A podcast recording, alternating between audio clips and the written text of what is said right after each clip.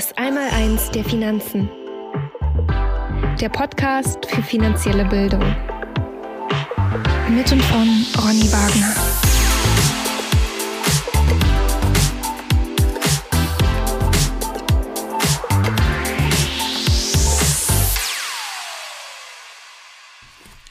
Herzlich willkommen zum Podcast Das Einmaleins der Finanzen. Mein Name ist Ronny Wagner und heute wollen wir uns über den vierten Effekt, den du unbedingt kennenlernen solltest, unterhalten.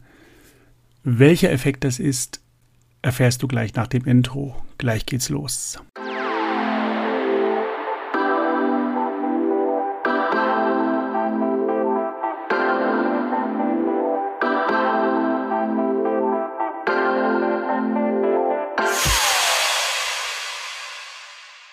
Der Zinseszinseffekt.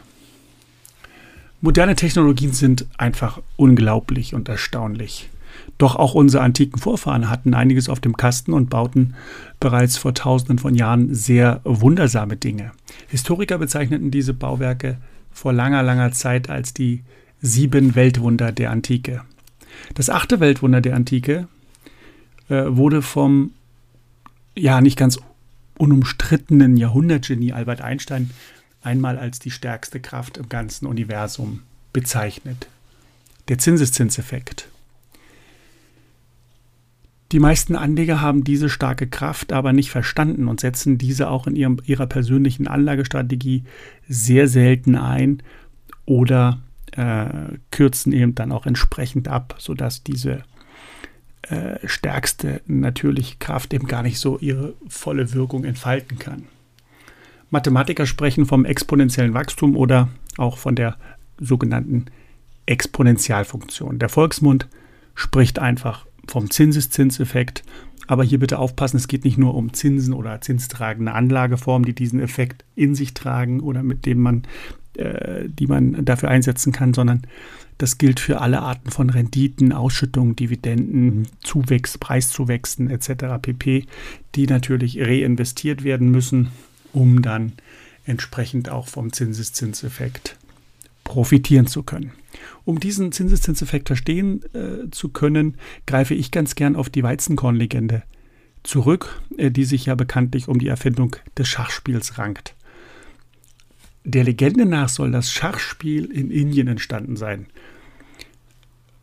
weil das Volk hungerte.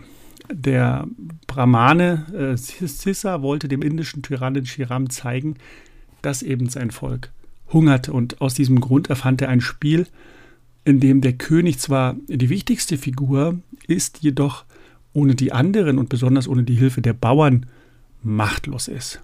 Und er nannte es Schach. Den Herrscher Shiram beeindruckte das Spiel, er ließ es im ganzen Land verbreiten und gewährte dem Erfinder einen Wunsch. Dieser erbat sich für jedes Schachfeld 64 Schachfelder gibt es ja auf dem Schachbrett, äh, Weizenkörner. Aber in einer ganz bestimmten Anordnung. Für das erste Feld, für das erste Schachfeld sollte auf das erste Schachfeld ein Weizenkorn platziert werden.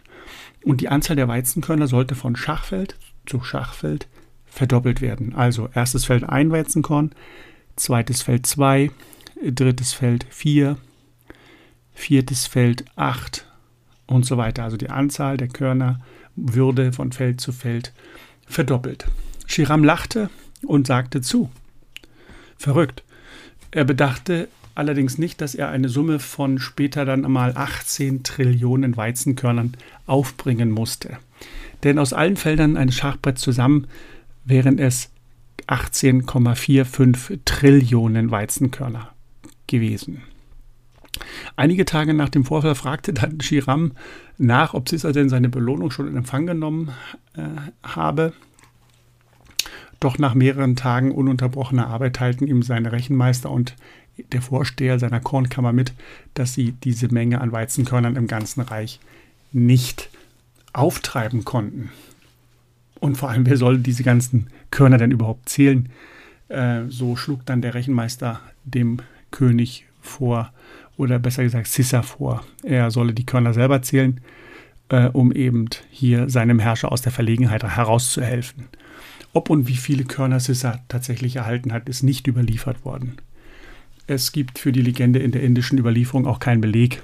Vermutlich äh, stammt sie aus dem arabischen Raum. Ja, wie kann uns denn dieser Zinseszinseffekt nun beim Vermögensaufbau eigentlich helfen? Fakt ist erstmal eins, Vermögensaufbau funktioniert nur mit Sachwerten. Allein schon die Definition des Wortes Vermögen zeigt deutlich in diese Richtung. Äh, sie sagt nämlich aus, äh, dass der gesamte Besitz, der einen materiellen Wert darstellt, äh, Vermögen ist. Und damit ist ganz klar die Definition der Sachwerte gemeint. Äh, und das Gegenteil der Sachwerte, also die Geldwerte, also sogenannte zinstragende Anlageformen oder Forderungspapiere, ähm, eignen sich eben nicht für den Vermögensaufbau. Warum? Sie haben zwei entscheidende Nachteile gegenüber Sachwerten und äh, die sind, Geldwerte können pleite gehen und sie unterliegen der Inflation. Und damit ist einfach langfristiger Vermögensaufbau überhaupt nicht möglich. Wenn du nämlich erfolgreich Vermögen aufbauen möchtest, brauchst du eben diese wichtige Zutat, den Zinseszinseffekt. Und du kannst ja äh, nochmal die Analogie zur Eiszeit oder zur Entstehung von Eiszeiten auf unserem Planeten äh, herbeirufen, äh, um eben nochmal diesen Zinseszinseffekt auch äh, bildlich nachvollziehen zu können. Was braucht es denn eigentlich, um eine Eiszeit auf unserem Planeten entstehen zu lassen und somit einen dicken Panzer aus Eis und Schnee äh, zu, zu erzeugen. Also nicht, wie viele glauben, die veränderte Neigung der Erdachse führt eben zu bitterkalten Wintern, äh, die dann so kalt sind, dass sie den gesamten Planeten mit Eis überziehen können, sondern es gibt eben eine kleine, aber nicht unwichtige Zutat und die heißt kühle Sommer. Welche Logik steckt dahinter? Die Sommer dürfen nicht zu warm sein, um, eben wenn sie zu warm sind, den Schnee schmelzen zu lassen. Die müssen kühl sein, damit der Schnee oder Teile des Schnees liegen bleiben können, um dann im darauffolgenden Winter eben durch den neuen Schnee und durch, den neuen, durch das neue Eis eben anwachsen zu können. Und das muss sich von äh, Winter zu Sommer immer wiederholen. Und das muss über viele Jahre, Jahrzehnte, Jahrhunderte erfolgen, damit eben ein kilometerdicker Eispanzer sich über den äh, Planeten legen kann. Sonst funktioniert das nicht. Ne? Also im darauffolgenden Winter kommt dann wieder neuer Schnee, der legt sich dann oben drauf und im nächsten Sommer bleibt eben wieder noch mehr Schnee liegen. Das führt dann wiederum zur Ansammlung weiterer Schneemassen und so weiter und so weiter. Wir wissen auch, dass Schneeflächen äh, mehr Sonneneinstrahlung reflektieren was eben dazu führt, dass die Erdtemperatur weiter sinkt. Ne? Und das ist eben wiederum die Voraussetzung für weitere Schneefälle. Und wenn man das über einen langen Zeitraum macht, wie ich es bereits erwähnte, dann entsteht eine dicke Eisschicht. Und so kann man sich eben auch äh, die Analogie zur Vermögensbildung vorstellen. Wir müssen, also es kommt jetzt nicht darauf an, auf die absolute Rendite, sondern es kommt darauf an, wir brauchen eine positive Rendite, möglichst äh, Inflationsausgleich oder über der Inflationsrate. Und wir dürfen eben nicht immer wieder runterfallen oder auf Null fallen. Wir dürfen nicht pleite gehen. Wir brauchen also immer eine konstante, möglichst solide Rendite, die sich aufbaut und die dann eben auch liegen bleibt und nicht äh, dann durch einen schwarzen Schwan oder durch ein sonstiges Ereignis eben äh, das gesamte Vermögen platt macht. Das sind also die Dinge, die wichtig sind, um Vermögen entstehen zu lassen. Und ähm, wie gesagt, für mich äh, ist eben verblüffend, wie, wie einfach das eigentlich ist. Diese Vermögensbildung sind sehr einfache Zutaten. Es erfordert eine ganze Menge Disziplin. Es erfordert natürlich auch ein gewisses Bewusstsein.